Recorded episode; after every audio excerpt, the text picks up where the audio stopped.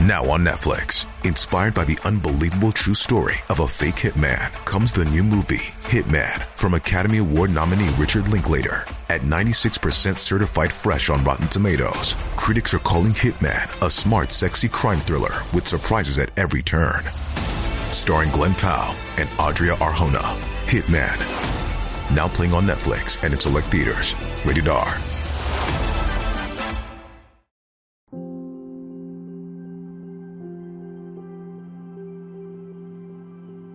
不为自己求安乐，但愿众生得离苦。大家好，这里是禅语，禅语伴您聆听佛音，平息烦恼，安顿身心。香菜是我们再熟悉不过的一道提味蔬菜，是汤饮、凉拌菜、汤料、面类菜肴中的佳作，因其茎叶中含有一种特殊的芳香味而得名，又叫胡菜。芫荽、香荽等，生活中有很多人爱吃香菜，但是讨厌香菜的人也不在少数。但是修行人是不可以吃芫荽的。海涛法师含泪警告，马上停止吃这种菜，一吃就得业障病。很多人却还天天吃。大吉经云：“此菜者，天魔波旬自变身。”左千年魅狐尿处，因生此处，使者能灭道。设今生不知经典，来生决定不能守圣教。做外道一禅题，世间一切罪报不过忤逆。道常助物，此不通忏悔。若对吃胡荽的人忤逆，道常助物人，吾人不能救也。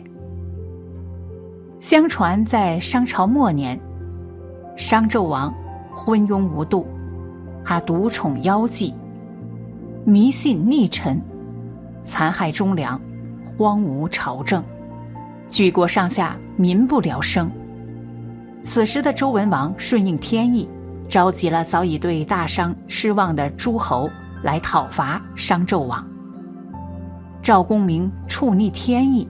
帮助商纣王反击而战死沙场，他的三个妹妹云霄、琼霄和碧霄，为了给哥哥报仇，与姜子牙对阵。两军混乱交战之时，二郎神放出了哮天犬。哮天犬搜寻两圈，看准时机，一口上去就把碧霄的裤子扯坏了。碧霄一个女孩子，自然有羞耻之心。她红着脸，连忙蹲下。两个姐姐见状，赶忙跑过来，捡起一块重石，对着哮天犬就扔了过去。哮天犬躲避不及时，倒在了地上。然而那哮天犬也是得道的仙犬，它的皮毛在土里开始生长，长出的小绿苗便是元荽了。后来南朝想和北魏搞好关系，便派使臣前去。北魏则举行宴会招待，以尽地主之谊。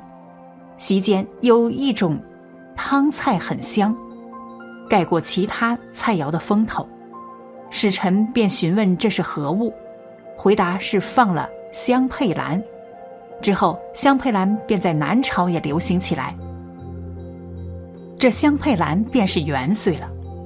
人类种植元荽的历史非常悠久。考古学家曾在距今三千三百多年前，古埃及的法老图坦卡蒙的墓穴中，发现元荽的种子。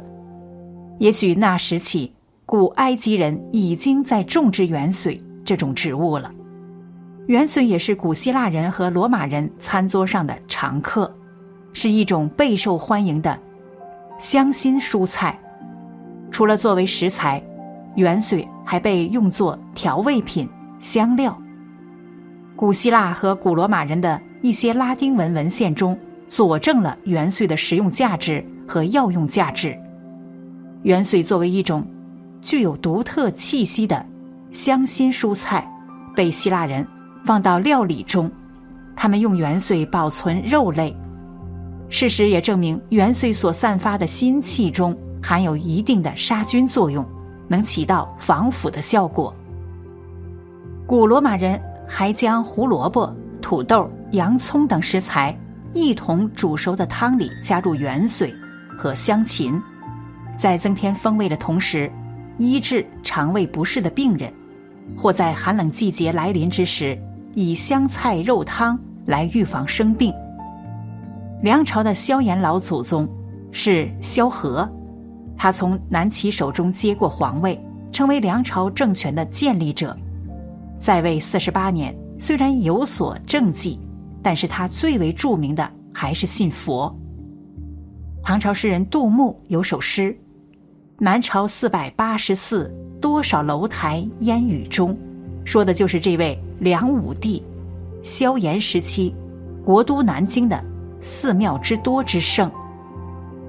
萧炎不仅自己弘扬佛法，还下诏令全民奉佛。全盛时，佛寺达到了两千多座，僧尼有几十万之众。据说梁武帝晚年时期见到国库充足了，他就去寺庙出家，不问政事。国不可一日无君，他一出家，大臣就不得不去找他。萧炎说：“我已经是佛门弟子，想要我回宫，你们就要拿钱来施舍给寺庙。”大臣们没有办法，只好从国库拿钱去赎回他。当然，赎回一个皇帝的身价，钱肯定是不菲的。萧炎先后几次出家，最后国库变得非常空虚，这些足以说明萧炎对佛教的痴迷程度。有一次，梁武帝在一本经书里看到了戒杀生，这让他思绪万千。光不戒杀生，肯定管不彻底。要不干脆不准吃肉，肉都不能吃，还怎么杀生呢？为了戒掉杀生，萧炎从自身做起，自称三宝奴，在宫廷过起了苦行僧式的生活。饮食上，日止一食，善无鲜鱼，为豆羹粒饭而已。服饰寝居上。身衣布衣，木棉皂帐，一贯三载，一备二年。性生活方面，自五十外便断房事。当然，除了自己带头以身作则外，梁武帝还颁布了断酒肉文，为僧尼定下不得食肉的戒律，同时向全国下诏，倡导全民崇尚素食主义。祭祀时。供桌上摆着的三牲之类的肉食，也要通通换成了面食，因为他是皇帝，天下人自然没有敢违背他的意思，只能任由这位信佛的皇帝折腾。也就是从这时开始，和尚不吃肉这一戒律逐渐被佛教徒沿袭下来。当然，有一点需要说明的是，佛教最开始是禁荤的。我们以为不吃肉就是不吃荤腥，实际上荤和腥有着本质的不同。中国古代荤其实是指葱、姜、蒜、酒等气味偏大的蔬菜，而肉食其实是腥。古人在祭祀的时候，往往会将口有异味视作是对祭之物的大不敬，所以才有对荤菜的禁忌。梁武帝的时候，佛教原本的禁荤，再加上不吃肉，就演变成为了禁止荤腥了。到后来，佛教也不吃元岁了。比如敦煌石室写经题记于《敦煌杂录》曰：“仅简大小称经，食乎随菜得恶趣报。”大顺经云。使此菜者，近生之处不得闻经。华严经云：使此菜者，生生之处不睹诸佛，被人憎疾。意思是吃完了元岁的人，一生也看不见佛，会与佛无缘，还会遭到他人的憎恶。可见，在佛教中，吃元岁可谓是罪孽深重。道教也把元岁归为五荤之一，甚至有用元岁蘸了雄黄酒，酒在受了惊的孩童身上以驱魔的说法。元岁在道教里竟然连鬼魔都嫌弃，就连在基督教中，元岁同样被认为是具有刺激性的，会激发人陷入无穷欲念之物。对于专门修秘法的持诵密咒者，特别是在经过具有一切险难之处所食，亦或结界做火供施，以防其咒术失败，建议不要食用香菜或油菜等。如果从医学角度来说呢，香菜久食可能会令人多忘，根发痼疾，但香菜又有祛风透疹、健胃及祛痰、降血压的功效。因此，佛教徒可否食用香菜，还可取决于个人体质和个人意愿。可能有些善信认为，不就是吃个香菜吗？就为了一口香菜争来争去，难道少吃一口香菜又能怎么样？如果到最后真的能吃，我也只是少吃几口香菜而已。虽然说少吃几口香菜确实不是大事儿。但如果我们面对这些小问题都不能有个妥善的认知，类似这样的问题在几百年后可能会越演越烈，可能那时的善信都去守外道界了，而忽略了真正的律藏。